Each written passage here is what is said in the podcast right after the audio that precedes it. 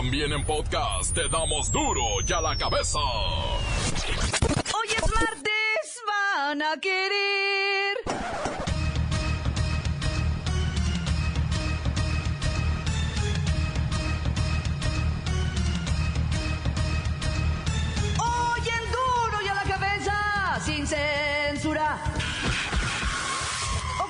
Octubre sí será el mes para la sensibilización sobre cáncer de mama. Y gracias a cada uno de ustedes, mujeres y hombres, por ser actores protagónicos de esta convocatoria para que México se solidarice y combatamos esta enfermedad en beneficio de las mujeres de México. Presentan plan integral para reconstrucción y reactivación económica del sureste mexicano. Están involucrados científicos e investigadores sociales para que se reconstruya con inteligencia, pero también con sensibilidad. No hay reportes de mexicanos heridos en la masacre de Las Vegas. Hasta el momento, el saldo del tirador solitario es de 59 personas muertas y 515 heridos. Las estadísticas indican que diariamente en los Estados Unidos hay una masacre donde más de cuatro personas resultan heridas o pierden la vida. Lola Meraz nos tiene las buenas y las malas de las internacionales. El reportero del barrio. ¡Reportero! Nos tiene la historia del malvado que empujó a su mujer a las vías del metro. Oigan, se pasan de veras. Y la Bacha y el Cerillo ya tienen lista a la selección nacional para enfrentar a la poderosísima escuadra de Trinidad y Tobago. Está el equipo completo, así que comenzamos con la sagrada misión de informarle, porque aquí, usted sabe que aquí, hoy que es martes, hoy aquí, no le explicamos la noticia con manzanas, no. Aquí se la explicamos con huevos. La noticia y a sus protagonistas les damos duro y a la cabeza. Crítica implacable, la nota sensacional, humor negro en su tinta y lo mejor de los deportes. Duro y a la cabeza. Arrancamos. Si se tratara de una mentira o una exageración, en los United States se presenta un tiroteo diario acompañado de por lo menos cuatro personas muertas. Insisto, podría parecer estadística cuchareada, pero no. Escuche usted la frialdad de los números con mi compañera, Kerrika Wexler.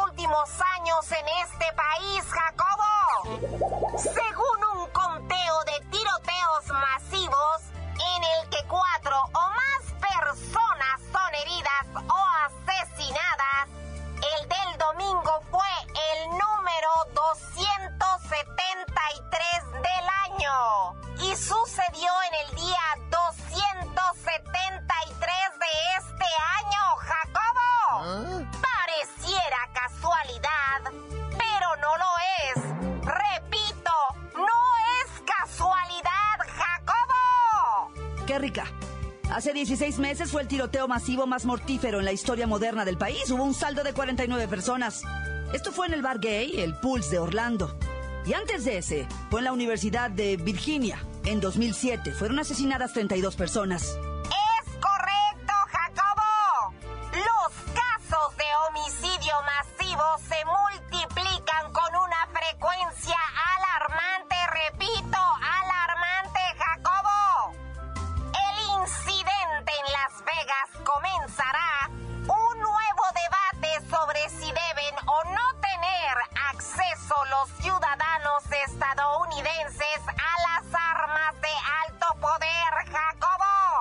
¿Qué dice Donald Trump a todo esto?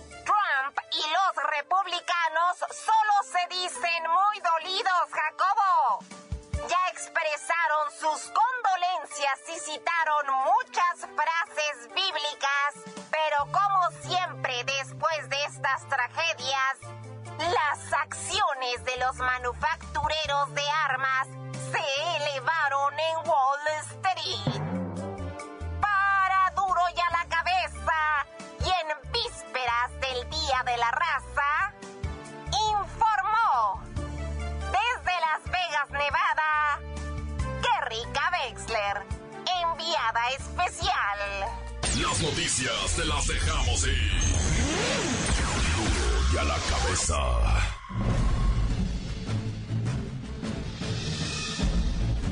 Atención pueblo mexicano. Llegó la hora de ver saltar los improvisados al ruedo. Me refiero a aquellos independientes que quieren ser presidentes de vuestro México.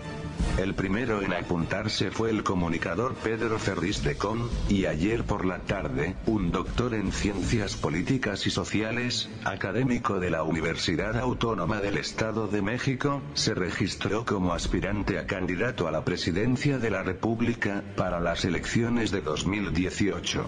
Su nombre es Edgar Ulises Portillo Figueroa, y desde los 19 años quiere ser presidente. Este mártir que ha decidido inmolarse a sabiendas que el siguiente paso es conseguir las 860.000 firmas ciudadanas, que representan el 1% del padrón electoral, como lo fija la legislación electoral, aunque aseguró que su meta es lograr 40.000 más, para lo cual tiene a su equipo desplegado de norte a sur de la República Mexicana. Obviamente su carrera es contrarreloj, y lo único que le podría ayudar es tener un discurso diferente a lo que siempre se dice en la política, sin embargo, temo decirles que el señor Edgar Ulises Portillo Figueroa no tiene la más remota idea de cómo se gobierna un país. De hecho, no tiene una propuesta. Ni hablar, os tendréis que conformar con lo mismo de siempre, así que para el 2018 no pasará nada, y seguiréis siendo gobernados por los enemigos del... Pueblo mexicano, pueblo mexicano, pueblo mexicano. Duro la cabeza. Con el objetivo de concientizar a la población femenina sobre la detección temprana, tratamiento y cuidados paliativos, en octubre se celebra a nivel mundial el mes de sensibilización del cáncer de mama. Desde el Campo Marte, el presidente Enrique Peña Nieto agradeció a miles de participantes en la formación de un moño rosa humano, como símbolo de la lucha contra la mortal enfermedad, y así dar arranque a las tareas de prevención y combate a este mal. Vamos a escuchar al presidente.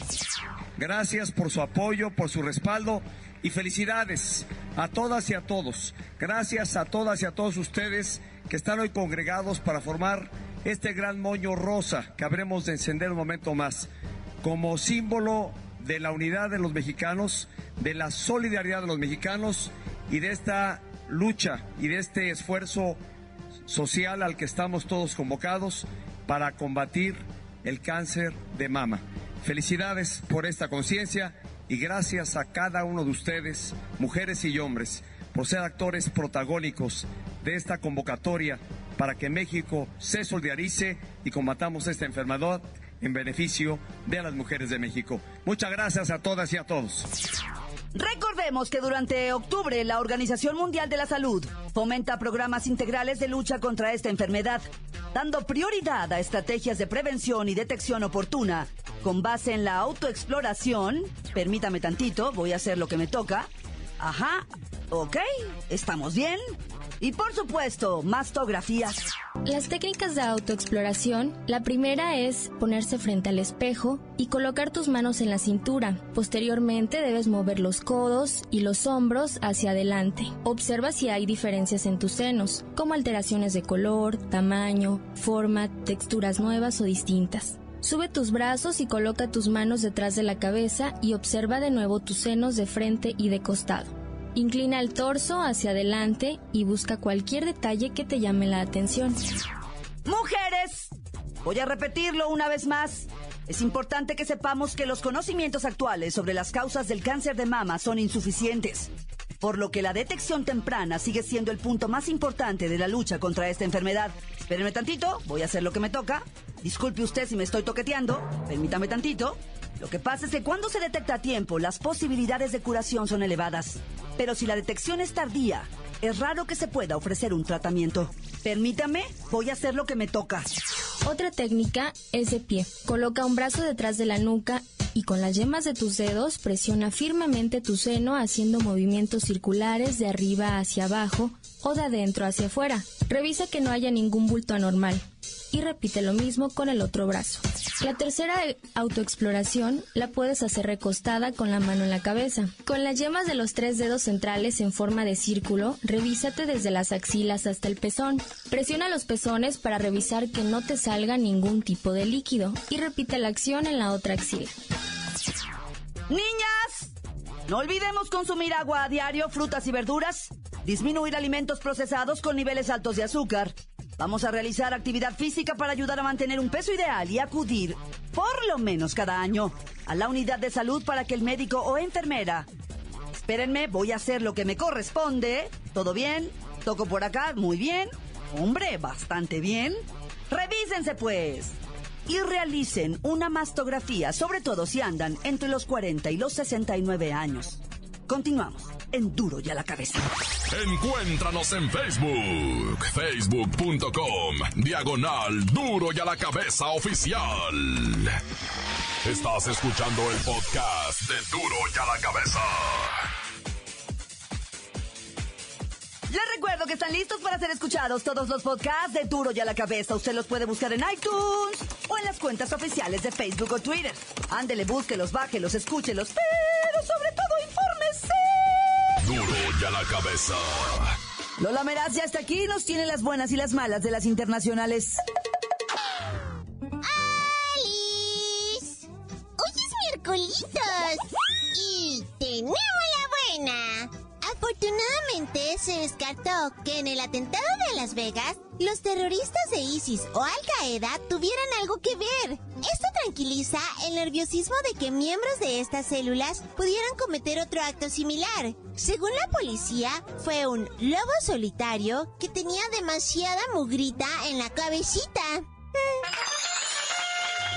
¡Ay, la mala! El sheriff Joseph Lombardo, encargado de la investigación, indicó que en el cateo a la residencia del demente se hallaron unas 18 armas de fuego adicionales, explosivos y miles de cartuchos de munición junto a algunos dispositivos electrónicos que están siendo evaluados. Ay, se teme que hubiera tenido planes de cometer otros atentados u otros socios que también dispararon mm, y aún no se sabe.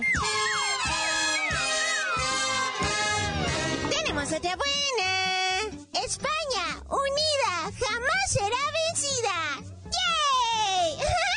Mundo entero envía su solidaridad al pueblo español que hoy vivía una jornada de pacíficas protestas. Según los expertos, el uso de la violencia el domingo fue un grave error, pero este desatino provocó una tremenda solidaridad entre el pueblo y esperamos que todo salga de la mejor manera porque es que son tan guapitos que como. ¡Ay, la mala! Parece que la separación o desintegración de España es inminente. Primero se irá Cataluña, después el País Vasco, Sevilla y no sé qué tantos mini reinos se quieran volver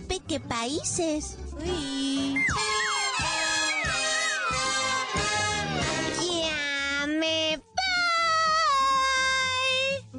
Para a la cabeza. Informó Les dejo un pedacito de mí. El que quieran.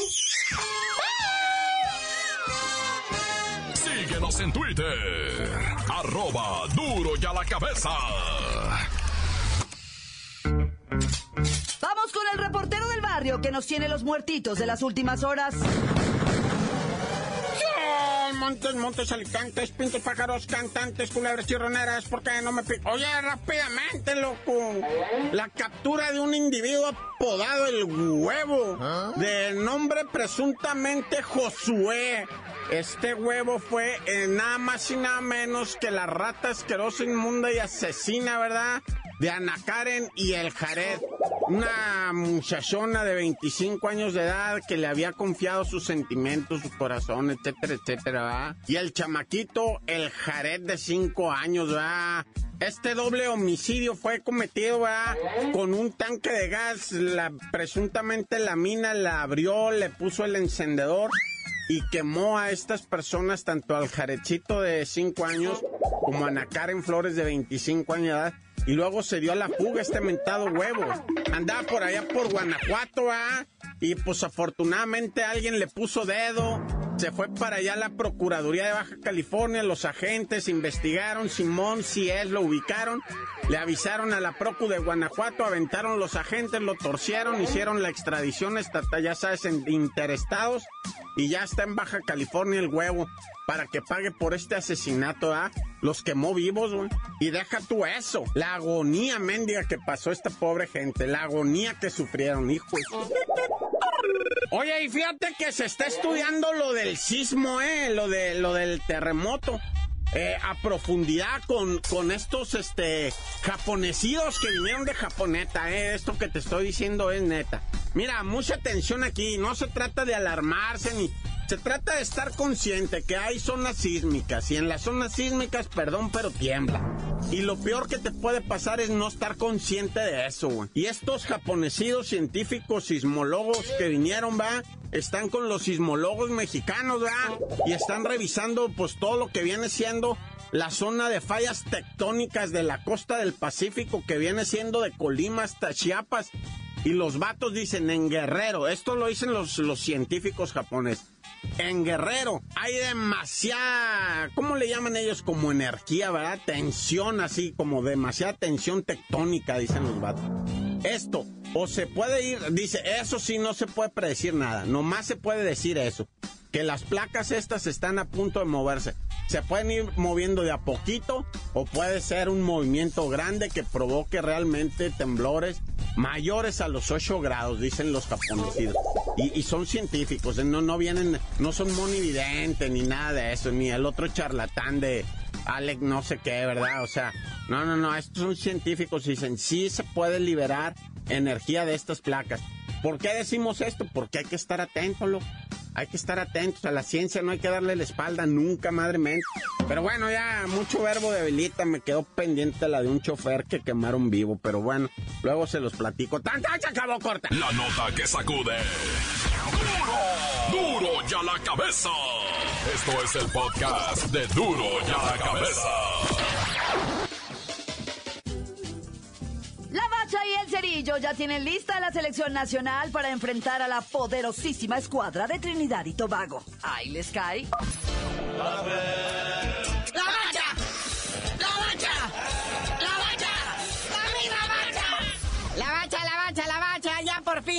Convocar a la selección. ¡Vamos por Trinidad y Tobago! Sí, este próximo viernes. Bueno, de hecho, el fin de semana es fecha FIFA, así que se suspenden ligas, copas y demás en todo el mundo. Ayer fue el primer entrenamiento de la selección y pues salen ahí los muchachos a decirle a la banda, ya no griten de groserías, caray. Hay dos retos. El primero, los tres puntos, lógicamente, y el segundo, pues que no se griten las leperadas, ya, ya chole con eso del grito, del ebro, porque cuesta dinero y pues dicen, es dinero que mejor se debería de donar para los damnificados en vez de a la FIFA y sus corruptos. Sí, una vez más, la Federación Mexicana de Fútbol es multada por los gritos homofóbicos lanzados por aficionados ante las elecciones de Costa Rica y Panamá en el hexagonal final de la CONCACAF. Fue multada con 10 mil francos suizos, algo así como 187 mil varos, que casualmente Decio de María traía en la bolsa izquierda del pantalón, que es donde guarda el cambio. El total de multas ya rebasa los 2 millones de varos y eso pues honestamente mejor que fuera pues a parar a los bolsillos de la reconstrucción, pues cómo. Pero bueno, vamos a ver qué pasa. Recuerden, el viernes contra Trinidad y Tobago, martes contra Honduras y se busca quedar como líder de grupo, no dejársela tan fácil a Costa Rica. Y previsoriamente antes, de, antes del temblor, ya se tenía programado este partido en el estadio Charolastras allá en San Luis. ¿Ah? Sergio Lastras, güey, ¿cuál Charolastras? Porque ahora andan buscando dónde juegue la selección, que porque ahora resulta que les hace daño la altura de la Ciudad de México. Pues, ¿Desde cuándo? Sí, resulta que lo güey que éramos en el fútbol era por la altura. Ahora que nos bajen para abajo de la altura, van a ver, vamos a hacer unos verdaderos cracks. Oye, hablando de multas de la FIFA, también la Federación Alemana fue multada con 33 mil dólares. está más grave, carnalito. Estos no fueron gritos homofóbicos, estos fueron consignas nazis cantadas por sus aficionados en un partido contra la República Pacheca. Sí, fue en Praga, un lugar bien bonito donde ahí celebré mis 15 años. Pero fíjate, te voy a decir algo, o sea, la verdad, intraducible lo que cantaban, no porque no se pueda traducir de que se entienda, sino porque no se puede repetir una grosería tan fea en contra de alguien que porque tiene nada más su piel de otro color, la estatura, o preferencia sexual, o por no yo no sé qué, pero de veras, este mundo se lo está llevando el drenaje. No, si Panamá también fue multado con 26 mil dólares, ¿verdad? Por cantos homofóbicos. Argentina también 67 mil dólares. Hungría 20 mil. Chile, Ecuador, Brasil, la Federación Uruguaya por coros insultantes a seguidores en un juego en casa ante Argentina. No, estos de la FIFA traen el bracito caliente y la vilera de las multas, pero para todos lados. A mí se me hace que son mismos infiltrados de la FIFA que se meten a gritar de leperadas para que terminen pagando las asociaciones locales, ¿verdad? Las federaciones acaben pagando las multas. ¿Sabe ser gente infiltrada? Dejemos el plano internacional, pasemos a lo nacional. Ya está el Ojitos Mesa en el Puebla, dice ahí el Rambo Sosa que es el hombre que los va a salvar del descenso y de todo, chanza y hasta los haga campeones. Además le estaban pidiendo que se aprenda bien el nombre del equipo, es Puebla, no Pachuca, que a cada rato le está gritando, es que aquí en el Pachuca, Puebla. Y no, que nosotros somos una gran institución en Pachuca, Puebla, maestro Puebla. Y pues que de repente se duerme en los entrenamientos y hay que despertarlo para preguntarle que cómo va a ser la estrategia. Ah, lojitos mesa ya me lo despiertan para que no se le pase su hora de su siesta bueno, otro director técnico que anda en la cuerda floja, ya empiezan los rumores, ¿verdad? Del pelado Almeida de Chivas ante los malos resultados. Ya son muchos los rumores de su mala relación con Jorge Vergara, capaz que ya se hartó de él. O José Luis Higuera, el CEO del grupo OmniLife y Chivas. Pero luego ya este mismo señor Higuera salió a decir que no es cierto, no hagan caso, son rumores están bien contentos todos con el pelado Almeida ahí en Chivas. Pero por lo pronto, abajito de la mesa está negociando con el San Lorenzo. O sea, sin trabajo no se va a quedar. Él tiene que darle de comer a una familia. Bueno, carnalito, ya vámonos, no sin antes decirles que ya el Consejo Mundial de Boxeo, le hace Mauricio Sulaimán, ya ordenó la pelea de revancha entre Canelo y GGG, que para el 5 de mayo. Falta que se pongan de acuerdo los promotores y lo de la lana y todo eso, ¿verdad? Y cuánto van a cobrar el pay-per-view. Y ya tú dinos por qué te dicen el cerillo. Que la recorran para el 12 de diciembre y así empezar bonito el este Guadalupe Reyes. Si no, no les digo.